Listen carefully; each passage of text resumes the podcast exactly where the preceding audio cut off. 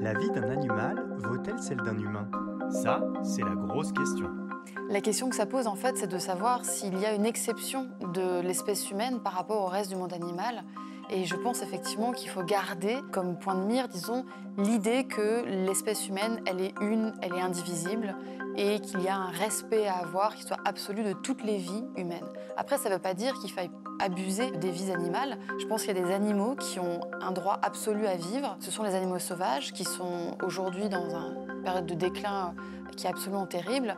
Donc je serais par exemple pour le fait d'interdire les chasses, notamment en Afrique. Après se pose la question évidemment de savoir comment on traite les animaux que malgré tout on va mettre à mort. L'élevage autorise le fait d'abattre des animaux. Je pense qu'il faut rester dans ce système-là malgré tout, puisque les animaux, on le sait, peuvent avoir du stress, mais ils n'ont pas une conscience de la mort, notamment comme les humains peuvent l'avoir.